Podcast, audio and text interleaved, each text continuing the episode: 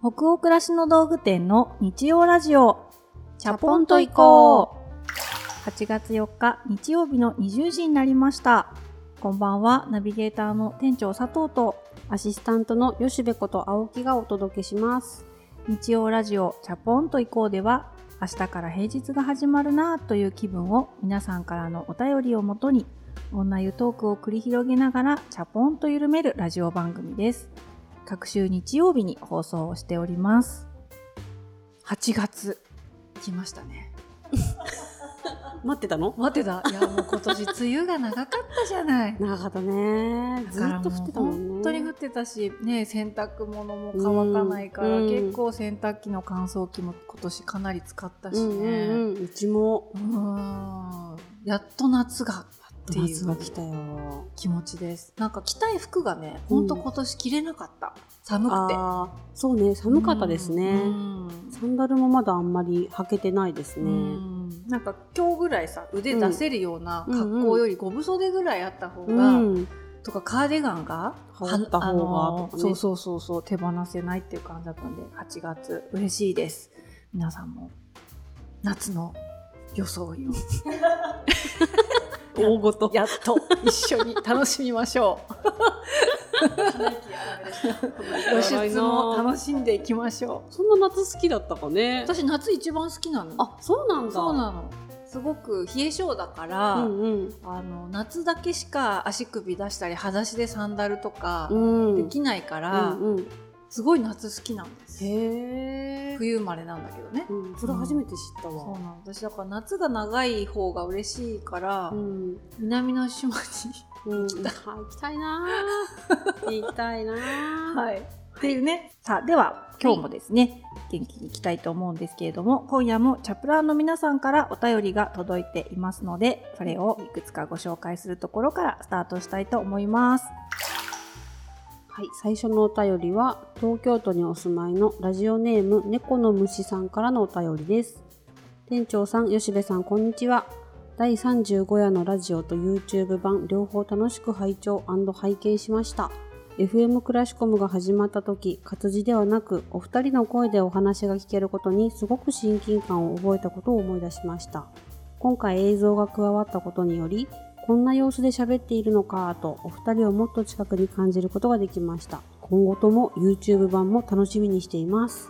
あありがとうございありがとうございま。ますす嬉しい。早速 YouTube 版に対してのね、ご感想もいただけありて。がとうございます。うん FM クラシコムから聞いてくれてるんですね。ねありがたいです。長い方ですね。まだちょっと私たちも YouTube の方はね、うん手探りな感じが満載だからね。不慣れ感がね、まあお恥ずかしいんですけど、そそこもちょっそと初期版だなみたいな感じで、そうですね。不出来感も楽しんでもらえたら嬉しいです。番組としての成長をね、うんなんか一緒に楽しんでいただくというよりは、チャポラの方に一緒に育てていただくような気持ちでね、あの番組はね、作っていきたいと思っています。はいぜひ今日もね、見てください。はい。はい。あの、もう一つお便り読みますね。東京都にお住まいのラジオネームにゃんこママさんからのお便りです。この方35夜にうん。あのテーマになるお題をいただいた方ですね。はい。自分に似合う洋服の見つけ方ってうんいうやつですね。はい。先日はお便り読んでいただきありがとうございました。皆様もそうだと思いますが、自分の好みの服のブランドや傾向は若い頃からずっと変わらない気がします。ラジオを聞いて改めて、やっぱり自分がこれだと思う気に入った服を着ようと思いました。お気に入りの洋服を着ている時って気分も上がりますし、そして客観的に自分の姿を見るのは大事ですよね。昔、フランソワーズ・モレシャンという方の書いたエッセイの中に、洋服、特にコートなどを選ぶ時の試着の際には、売り場の鏡で正面を見るだけでなく、自分の後ろ姿までも確認すると良いですよという風な一文があったのを思い出しました。洋服選び、前向きに楽しんでやっていけそうです。良きアドバイスありがとうございました。あ嬉しいですね。アドバイスっぽいことなんて何も言ってないけれど、うんこのなんか試着の時のアドバイスいいですね。ねえフランソワーズ・モレシャンさんですね。うんうんうん。フランスの大学スタイルうんうんうんアドバイザーうんうーん。ね、もともとお便りいただいてたからあの、うん。ラジオで取り上げて多分お話膨らませることできたと思うので、うんまたもう一回ねそれにこうやってお便りでアンサーもらえるのすごい嬉しいですうね。ん。ねお会いしたかのような気分になっちゃう、ありがとうございます。もう一件お便りありますうんね、うん、男性の方みたいですよ。初じゃないですか。チャポラーの男性からお便りいただけたのって。初めてかな数々いただいた中でも読み上げたのは初だけどいただいたのも初めてな気がする。あららら主主張がなかっただけかもしれないですけどね。男性ですみたいな。そっああそっか確かにそっか。確かに、うん。性別はわからないもんね、わからない、うんうん。ラジオネームだけだとね、うんうんうんあでも書いてくださってますもんね。男性ですって、ちょっと読んでみてください。埼玉県にお住まいのマッスーさんからのお便りです。チャポイコファンの男性、昭和50年生まれです。青化けのテーブルのイベントに参加させていただきました。大きなスクリーンで見る青化けのテーブルはもちろん、ソカベさんの歌声、出演者の方々や監督さんのトークなど、とっても素敵で、200%楽しむことができた大満足の2時間でした。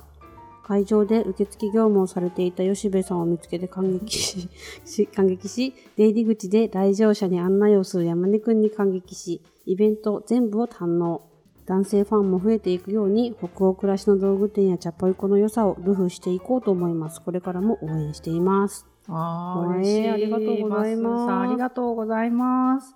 私と同い年です。50年生まれ。はい、昭和50年。1975年生まれ。しかもね男性の方も聞いてくださってるって嬉しいですね。ねなんかちょこちょこあの知り合いの方とかで、あの男性も聞いてるっていうのは、はい、聞いたりすることあったんですけど、はいあの多分本当のななんてお客様？知り合いでは、はいなく、泣くっていう方からお便りいただけたの初かなと思うので、うん。はい。まあでもそんなにこう性別によってるような話ばっかりじゃないです。人人間みたいな話が多いかな。仕事、人間、暮らし、ちょっとちょっと子育てみたいな感じね。かな。うんなんか共感していただけることがあるのかどうかちょっとうん自信がなかったんですけど、ねすごいねなんか、うんあの聞いてくださってるっていうので安心しました。ありがとうございうんます。ありがとうございます。またお便りください。はい、えーその他にもたくさんのお便り今回もありがとうございました。お便りはすべて拝見をさせていただいております。えーそれでは本日のテーマに行きましょう。今日はですね、これ久しぶりのテーマですね。うん。なんと、愛用さん、いらっしゃいです。しかも、ずっと私が喋りたい喋りたいと言いながら、うんうん。あの、お口チャック、ないしは巻いて巻いて短く喋ると言われていた、メイク編でございます。メイク編よかったね。嬉しい幸せ今日メイクの話だけしていいコーナーなんでしょこれ今回まだ大丈夫ですとか、あ、今日はもうおしまいですっていうテロップを出されること多々だったのに。ったんで今日はなんかディレクターの塩川さんが優しみがあるのかなこれ。やっぱりうん。今までやっぱ店長にねき手厳しくあのそれの話が出るたびにストップをかけていたからそうだね。いやーこのコーナーを作ってくれたのかな需要があればいいんですけどねそうですね。私は嬉しいんですけれどもチャプラーの皆様の需要にちょっとお答えできるかがちょっとね自信ないんですけど、まあ楽しく喋るのが一番だから、うんメイクの話できるの今うん私とてもホットな興味のあるテーマなので嬉しいです。はいじゃあ早速見ていきましょうかね。あのねカンペではね、はい見ていきましょうじゃないんですよ。それではお呼びしましょう。本日のゲスト愛用コスメさんたちです。今とことこやってきてるんですね。そうなんです。今ねよっちよっちよっちよっちねいろんなメイクパレットが歩がいてきてるこう歩いてきたりして入場してる予定な感じです。めっちゃここにさっきから転がっってとありましたけど。ね。ずっと最初から転がってますけど、あの、まあ、今入場されたという点にはい。ラジオではなっております。あらあら。よちよちね、私たちの前にお越しいただいた、うんこのメイク道具たち。今日何これをご紹介する感じですか？まあでも好きなものを持ってきてくれてるから、うん。それについてちょっと聞いていきましょうかね。そうだね。愛用さんいらっしゃいだもんね。呼んじゃったからには、いらっしゃいしちゃったから、ちょっと話を聞いてあげたいよね。うんうん。なんか難しい擬人化みたいな こんにちはナイズのメイクパレットですみたいな難しい。毎朝店長の目元を 彩っておりますそうだねそういう感じ。いやいやなんか私があの最近愛用っていう定義が合ってるかわかんないです。うん。うん初心者なので、うん。愛用っていうと多分もうちょっとなんかすごく長くずっと定番の好きなアイテムとしてリピートし続けてますみたいなニュアンスになっちゃうのかなと思うんですけど、うんうん。ともう少し講義でね愛用っていうものを捉えさせてもらえるとすれば、最近すごく買ってよかったな。これからもずっと付き合いたいと思ってるよっていうブランドのあのメイクとか使ってみてすごい良かったっていうものをはいはい。買って今楽しんでるよっていうしようかなたちですね。はい、思います。私の話からでよろしいでございますか？もちろんもちろん。はい。まあしたかったからねこの話。止めるたびにめっちゃ悲しそうな顔でね 見てこられる、お預けにしてもね今目の前にあるのにね。そうあまずそう何を使ってるかってことを話す前に、うん。いろんなあのサイト上で出させていただいてるコンテンツ読み物とかでも、はい。結構書いたり言ったりしてるんですけど、本当にメイクというものが楽しめなかったんですよ。うん。もう苦行に近い。うん。意外だね。えそうですか？うん。でも本当に365日ずっと同じメイクをしていて、うんうん。どういう洋服とかうん。着ても髪型変えても、うん。メイクはずっと同じだったの、うんうんこの10年強。ずっと。へー30代になってからほぼずっとかな、うんうん。まあ、ちょこちょこ使うブランド変えたりはしてましたけど、うん。だいたいいつも目元はもうこういう色しかつけないって決めてたし、うんうんチークもこういう系眉毛の描き方もこうとかっうん。て自分で思い込んで決めつけてたんだけど、最近あのそのビューティーライターの綾菜さんと知り合って、いろいろあの教えていただく機会があって、うん。全然自分で思い込んでいたやり方、ほぼ全てが間違いだったっていうことが間違いっていうのもすご間違いいね。っていうとでもそんな否定されたわけではないんだけど、うんうん。もっとこうした方がいいかもっていうポジティブうんなアドバイスをいただけて、すごく良かったなと思っている2つのアドバイスがあって、うん。1つは今まで佐藤さんがしてたメイクが悪いってわけじゃない。うん。さっき言ってたこととちょっと矛盾するようではあるんですけど悪いわけではない。だけど楽しめるようになるんだったらもう一個の佐藤さんの定番メイク作ったらいいかもって言ってもらったんですね。うん。だから1しかパターンがないところを2に増やす。うんうん、で2ならできるかもしれないよねって話で私にも。うんうん、で例えばベージュ系の目元の日っていうのが今まで一番一年中やってたアイメイクのパターンだとしたらうん。なんかもう一パターン全然違う定番でうんうん。寒色系のうん。そのアイカラーとかを試すっていうのをやってみたらっていう話をされて、うんうん。それに、えっと、どちらの場合も合う口紅とかうん。っていうのを教えてもらったんですよ。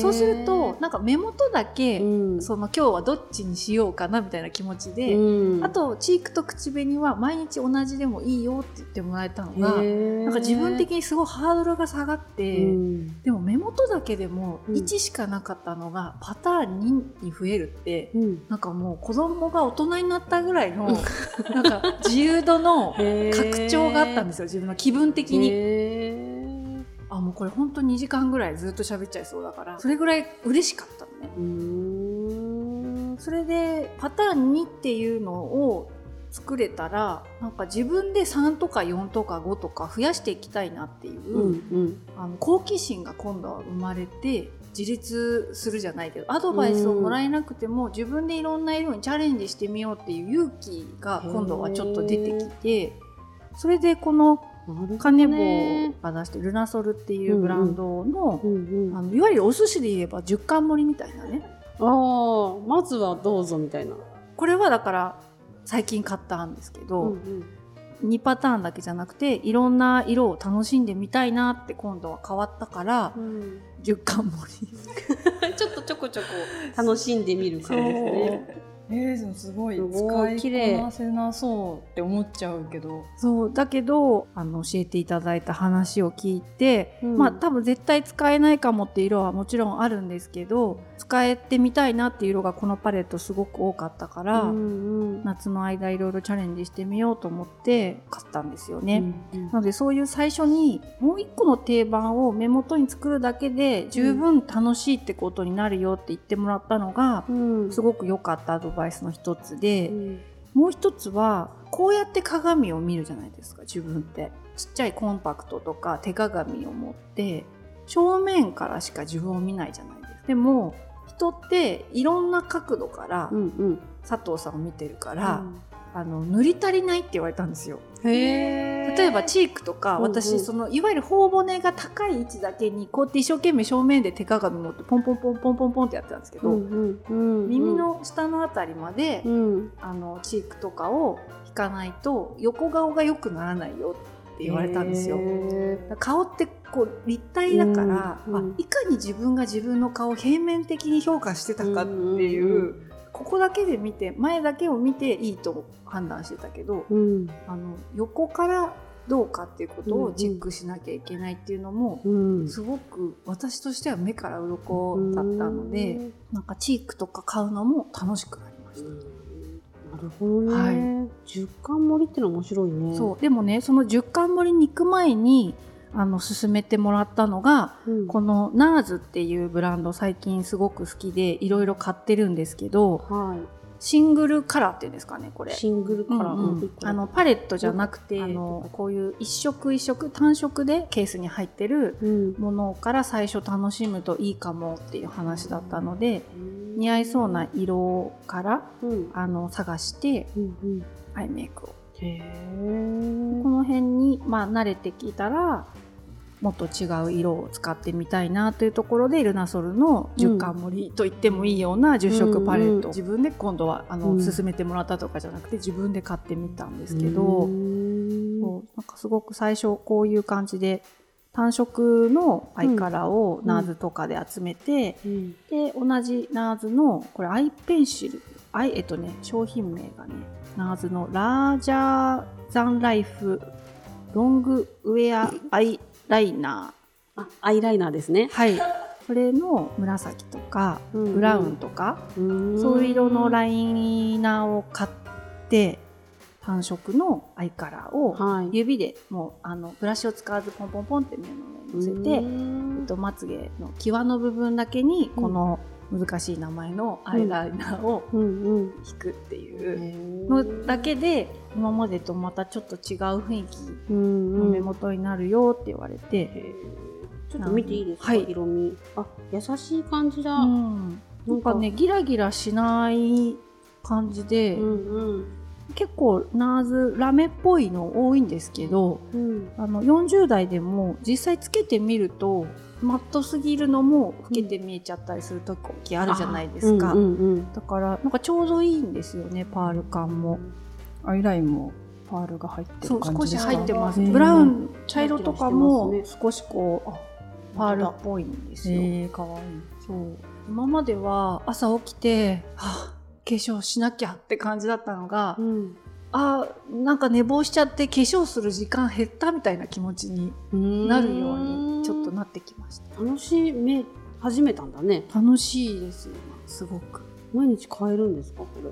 変える気持ちの余裕がある時とかうんさすがにあの10色パレットとか買ってみてうん。これは自分がつけたらどうなっちゃうんだろうっていう好奇心系冒険心系のカラーはうん。土日とかにうんやってみて、これはまずいって思ったら、うん。やっぱり仕事の日とかはつけないんだけど、うんうんって感じですうんへえ面白い。なんかその面白がり方が味噌汁作りとか調味料選びとかとすごく多分似てるって思った。あーでもそうかも。いろんな塩にはまる時期あって、ここの塩がいつもの私の定番なんだけどなんか硫黄の匂いのする岩塩もらったとか、で削って食べたらすごい美味しかった。じゃあ何に合わせようって楽しくなるとか、味噌汁もいつも定番のなんかもずくと豆腐とかが例えばあったとして、まあ、味噌変えたり、具を変えたりすると楽しいってなんかすごい一緒だなってふとうん新しく楽しめる気がするのってなんかいいですね。そうそうなんですだからなんかここの味噌美味しいみたいな、んうん。いいブランドに出会えると、うん。なんか具がさちょっとした残り野菜とか、うん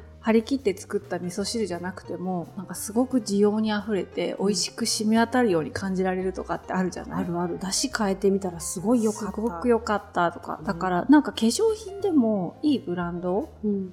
に出会えるとか、うん。この間もボトムスとかでもね、はいはいそういう話したと思うんだけど、うんだからすごくやっぱりあここのブランドは自分の肌に合うなとかうん分かると、うん遊べる。ないって気持ちが出てくるんだっていうのも、うん今回自分で体験してみて、うんすごい感じました。いいねうん。興味の分野が広がったんだそうね。なんかコンフォートゾーンがやっぱりいくつになっても、うん広がる経験ってうんいいよね。いいよね。うんメイクね、ん楽しい、ハマってるってね、言ってみたいのよ、今。いや、まあ、私も楽しいハマってるまではいわゆるコスメフリークみたいなタイプでは全然ない、うんうん。ただいま勉強中修行中と、うんうんってるっていうか、楽しんでますぐらいの感じのは、なんかいいな。吉部もなんか持ってきてるやつありますよ。私でも、本当その、よちよち歩いてきて。いらっしゃった。よちよち歩きの子たちが。うん。そうね、コスメって、そんなに、なんだろう、いつも定番のものを私も使ってて、うんメイクを確かに変えてないな。なんかちょっとチーク塗る位置とかを微調整したりするぐらい、うんうん。アイラインとかもちょっと引き方を調整するぐらいで、ここ10年ぐらい来てるなとは思ってるうん。んだけど、でも塗り心地が悪いとかいうの、こうん。のつけてる間に不愉快になるとかは嫌だからっていう基準で結構選ぶことが多いかな。うん。これは何、これね、日焼け止めなんですけど、うん、クレドポーボーテうん UV クリームみたいな、うん。SPF50 そうそうってやつを持ってきたんですけどなんでこれっていうと日焼け止めって塗り心地がすごく苦手、あー。でも塗りたい。うん。日焼けは最小限に抑えたいっていう時うに、ん。カウンターで塗り心地をいっぱい試す一日を作ったんですね、うんどこの日焼け止めならあのギシギシした感じがなくって白浮きしなくていいかなと思っていろいろコスメコーナーを歩き回って見つけたのがこれだったんです、んどんな塗り心地なんですか？塗り心地はほんと白くならない、うん。普通の美容クリームみたいな感じで伸びがいい、うん。つけた後も気持ち悪くない。これは顔用？顔用。とか体も使っていい？体も使っていいです、ただなんか匂いがいつも私が使ってるものよりはちょっと強めな化粧品なので、うんうん。なんかあ本当だ。すごい。お化粧品そうお化粧品っていう香り。あんまりこう匂いのあるもの使わないけどでも自然とまあ気にならなくはなるから。へー。あでも本当だ。すごい。伸びがいいね。ね。本当だ。馴染みやすいですね。ねえ。ねそういろいろ良くてあと匂いは若干気になる人は気になるのかな。でも5日ぐらい使ってたら慣れてきた。あいい匂いだよねでも すごい。いい匂い？うんうん。いい匂いだけどいわゆるなんかこうコスメカウンターとかでしそうな、うん。うんお化粧品のいい匂いって感じがします、日焼け止めね。テクスチャーというかこううん。塗った感じ。ここが私すごい気になるんだろうな、うん今見え方がうんぬんっていうよりは、うん。つけた時の自分の快不快うん。に忠実に選んでるかもしれないです。うん。でもそれもすごい大事なポイントかもしれないよね。この間なんか着こなしの話でもね、うん。うんやっぱ好きかどうかが大事っていう話してたと思うけど、うんうん。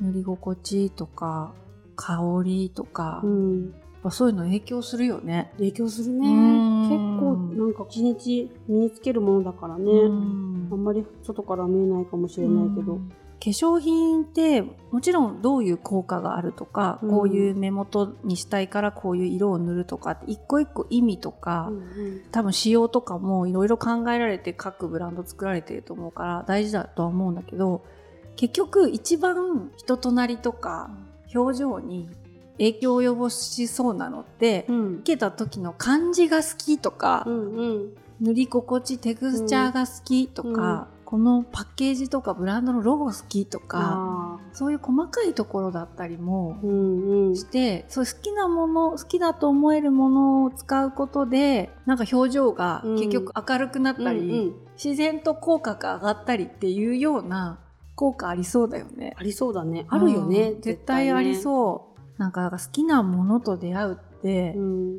今の世の中そんな簡単じゃないから、うん、簡単なように見え見ててさ簡単じゃないじゃない。ね。特に私はお化粧品に関してそうだったんですよ、うんうん。何が好きかがうん雑貨とかだったらわかるけど、うん、お化粧品だとそれが好きかどうかさえ判断する難易度が高いって感じた。あそれそれ今その状態。の 難易度高い。でコスメの話か今日は。と思って。難易度高いなと思って。私も本当にそうで、難易度が本当に今も高いと感じているからこそこうやって熱く語っちゃうんだよね、うんうんこういう経験を自分がしていることがいつかまた店作りとかに生かされたらいいなってうんいう、ねなんか仕事的な考え方もついついあって、うんうんあ私と同じような方いるかもしれないとかって、うん自分で自分をすごい今探求して見てるのは、うんそういう好奇心もありますね。ううん。スメカウンターのあれやってほしい。店舗でしょ？店舗ねいやーお兄ちゃんに相談ししてます。相談っていうか相談ってそんな現実的には話してないけどいつかうんそういうことやれたらいいなーなんて話はしてるんですけどちょっとまだでもうん。まだかな。まだまだかなあのジャストアイディアなんだけど、うん。トラベルセットって普通あんまり買わないじゃない、うん。でも試供品サイズで試したいなっていう時に私たまにトラベルセットみたいなの買ってたんですよね、うん。であの小ささすごい燃えるんですよ。可愛くて、うん。なんか持ってると嬉しいみたいな気持ちになるからまずはトラベルセット。メイクで？ん。あメイク？スキンケア？スキンケアか。スキンケアの話になっちゃった。メイクもあったら面白そうですよね。試供品みたいなちっちゃい、ちっちゃい一ヶ月とか。サイズの。そうね確かに。セット欲しいなって思った、うんこういう十貫盛りみたいな。そう。うんちょこちょこ。プチ。プチ。プチ。そう。いろいろ試せるってなんか嬉しいよね、うん。はい。まあそんなことを考えられる日も来たらいいなとは思ってるんですがメイク熱は高めていき続けたいと思います個人的には。はい、修行というか楽しい勉強をね、なんかうう続けてみたいなと思います